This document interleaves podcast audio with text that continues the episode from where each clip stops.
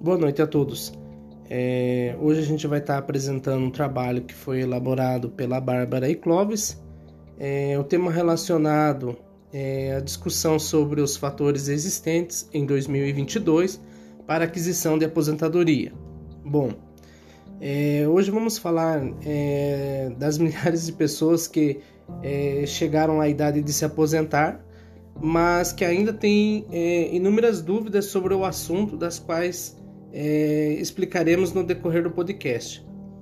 É, a gente vai falar um pouco aí da previdência social, né, que nada mais é do que um seguro de natureza coletiva contra riscos sociais, é, como a doença, a velhice, acidente, a invalidez e entre outros.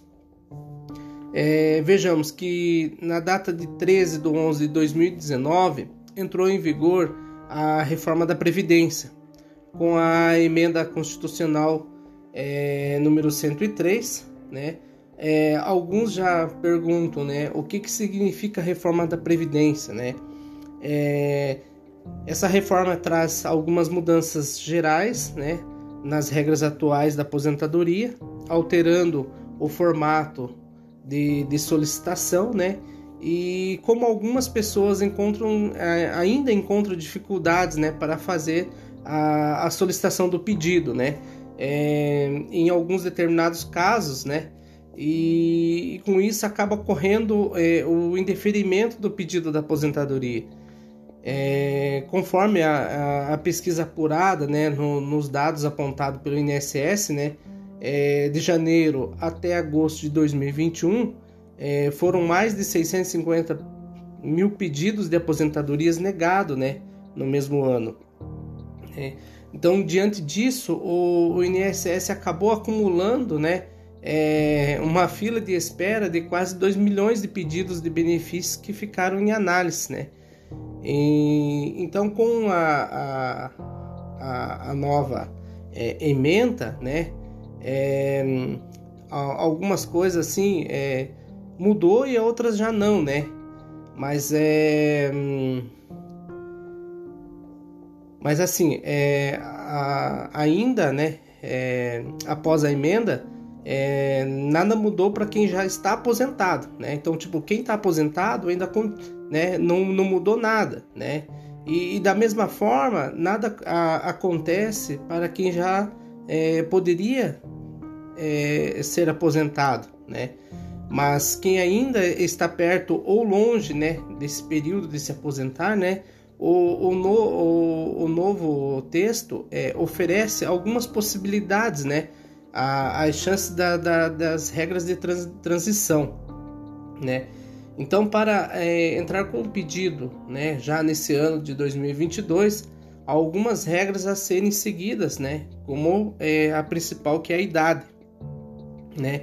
No caso dos homens, é, a idade mínima exigida é de 65 anos e 15 anos de, por tempo de contribuição, né? né? Já para as mulheres, né, com a reforma da Previdência, é exigido 15, é, exigida a idade mínima de 61 anos, né, e seis meses em 2022, e ainda cumprindo os mesmos 15 anos de contribuição, né? Então isso é, seria já uma da, das mudanças que ocorreram, né? É, e para a regra de idade mínima progressiva, é, não ocorreu alteração. Né?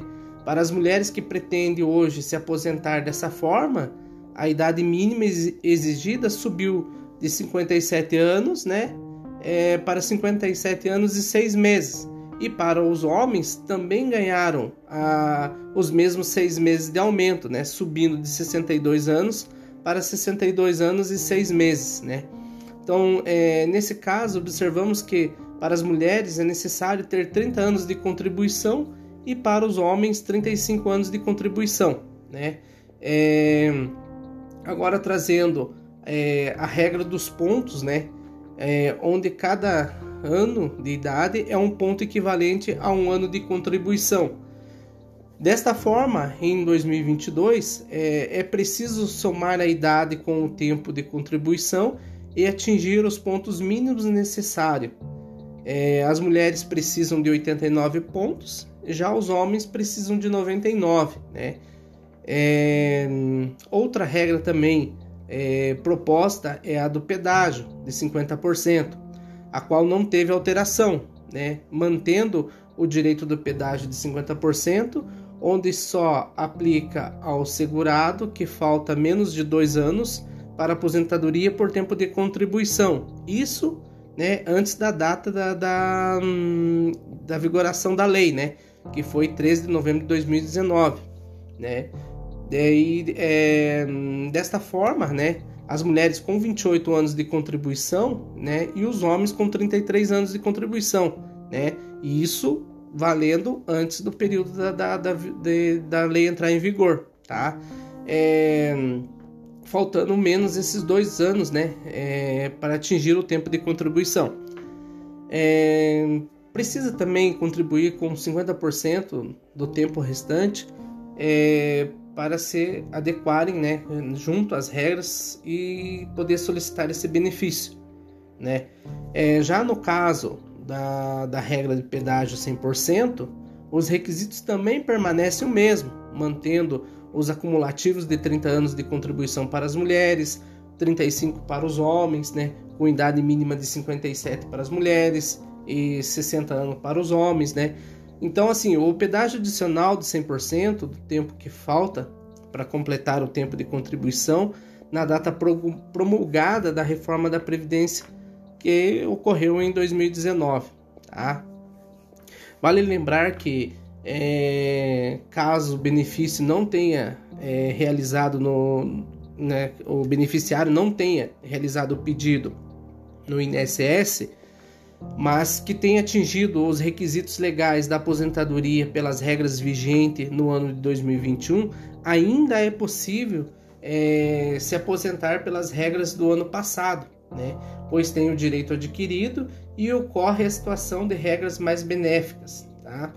Então, assim, hoje para você entrar com o pedido, o que, que ele vai é, necessitar, né? Os documentos básicos para que você tenha, é, possa ter em mãos já, né?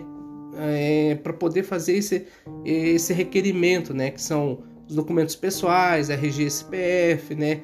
O comprovante de residência atualizado, carteira de trabalho, né? A guia da Previdência Social, né? É, com seus é, respectivos recibos, né?